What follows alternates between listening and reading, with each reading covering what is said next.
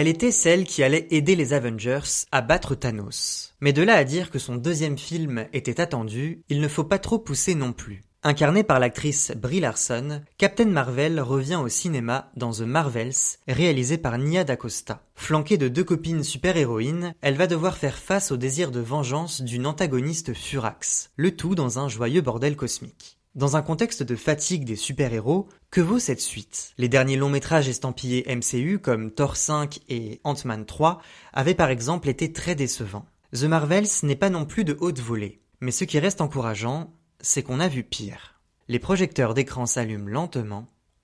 Bande annonce. Carol Danvers, l'enfant prodige de la Voie lactée. Nick Fury, mon borgne ténébreux préféré. C'est comment là-haut? La routine. Froid. Y a pas d'air. L'espace, quoi.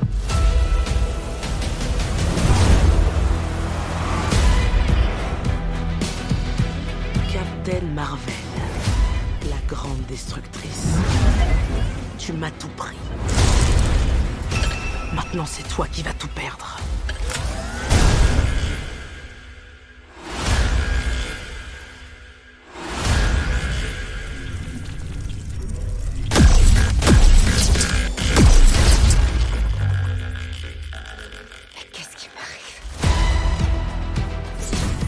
Entremêlé nos pouvoirs. Dès qu'on s'en sert, on prend la place l'une de l'autre. Super théorie. Toi, tu absorbes la lumière. Moi, je la détecte. Et Kamala. C'est qui Kamala Salut Kamala a le pouvoir de changer la lumière en matière. Et ça, j'en avais jamais entendu parler. Je peux vous montrer si vous voulez. Non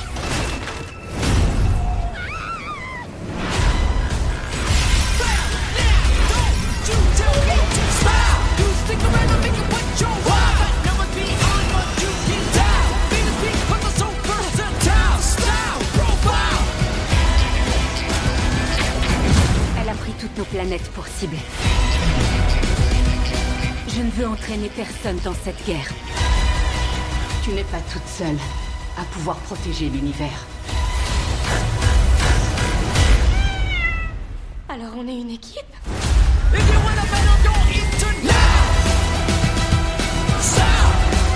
Plus haut. Plus loin.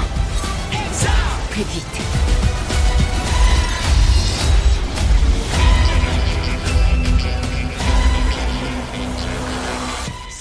Le gentil chat, son papa, un Goose?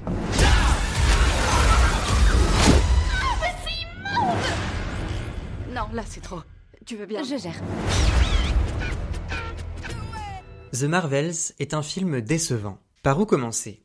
Il y a beaucoup de choses à dire. L'histoire d'abord. Au début du film, on retrouve Carol Danvers, alias Captain Marvel, dans l'espace. Mais aussi deux autres personnages féminins qui vont être au cœur de l'intrigue. Monica Rambeau, la fille de Maria Rambeau, la fidèle amie de Captain Marvel, désormais décédée, et Kamala Khan, une jeune fille qui est devenue Miss Marvel, après avoir gagné des pouvoirs. Déjà, il faut avoir un minimum vu les précédents films Marvel et les séries consacrées à ces personnages. Les spectateurs n'ayant pas vu la série Miss Marvel risquent d'être un peu paumés. C'est un premier point négatif. Le film ne pose pas vraiment de contexte. Il part du principe que les spectateurs sont fidèles depuis toutes ces années. 30 minutes d'introduction pour poser les enjeux auraient été bienvenus. Là, on est juste forcé de regarder les séries du MCU sur Disney+, qui sont quand même très inégales, on va pas se mentir. Après un événement inattendu du fait d'une mystérieuse cri, nommée Darben, Carol, Monica et Kamala vont se retrouver liées. Dès que l'une d'elles utilise son pouvoir, elles permutent et sont téléportées au sein de l'espace-temps. Elles vont donc devoir apprendre à gérer cette contrainte pour pouvoir combattre côte à côte. Sur le papier, l'idée est intéressante, mais en réalité, elle n'est pas pleinement exploitée.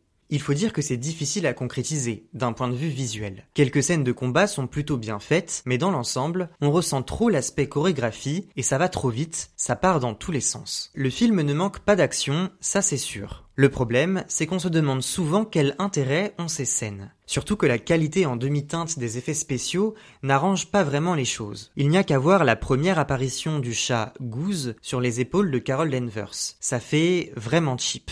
Il y avait de quoi être emballé par un film mettant en valeur la puissance de la cohésion féminine. The Marvels s'appuie sur une équipe et un casting majoritairement féminin, de sa réalisatrice Nia DaCosta au personnage de Darben, incarné par l'actrice Zawe Ashton. Cette dimension féministe était clairement revendiquée comme un argument promotionnel et marketing pour attirer le public et propulser le long métrage au sommet du box-office. La réalité est pourtant beaucoup moins rose. Malheureusement, le film tombe rapidement à plat et ne parvient jamais à intéresser pleinement. Les interactions entre les trois héroïnes sont assez plates et ne proposent rien de très innovant. Quelques dialogues font sourire, mais sans plus. J'aurais aimé des relations un peu plus abouties entre les trois personnages. Sur ce point, c'est essentiellement le scénario qui est à blâmer. C'est simple, il est creux. On nous propose encore une histoire de vengeance à prendre pour une antagoniste qui s'est trouvée lésée à la suite d'une action de l'héroïne. C'est un schéma vu et revu, de film en film. Il n'y a rien d'étonnant à ce que les films de super-héros lassent de plus en plus, quand on voit les histoires qu'ils mettent en avant. Ici, The Marvels nous présente une méchante qui n'est jamais vraiment menaçante ou émouvante. Darben est totalement oubliable, je n'ai pas réussi à accrocher à son personnage. C'est un des travers du MCU de film en film. En réalité, il n'y a que peu d'antagonistes qui sont parvenus à marquer les spectateurs. Marvel a souvent eu des difficultés sur ce point. À la fin du film, on retient que Darben est un personnage assez fade, pensé sans prétention ni ambition, un peu comme à l'image de tout le film en fait. La durée du film m'avait aussi un peu surpris. 1h45 pour un film Marvel, c'est très inhabituel. The Marvels est d'ailleurs le film le plus court du MCU. Forcément, ça s'en ressent dans l'histoire, notamment au niveau du développement des personnages.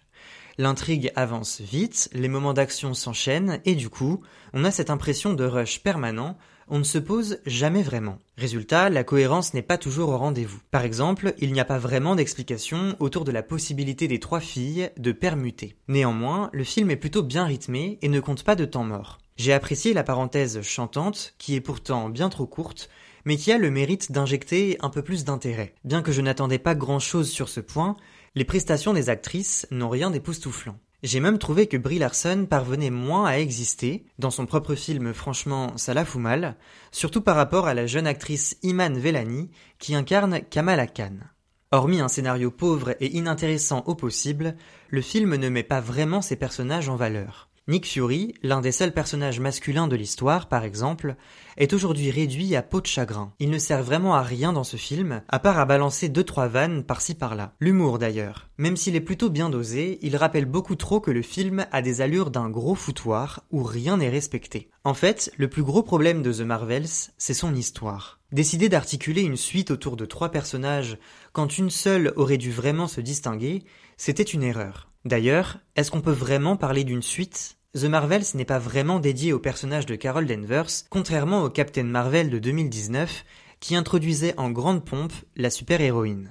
Rien que le fait que ce film ne s'appelle pas Captain Marvel 2 est à mes yeux un terrible aveu de faiblesse de la part de Marvel sur le potentiel du personnage. Carol Danvers est-elle capable de porter à elle seule sa propre suite? Pour Marvel, la réponse semble assez claire.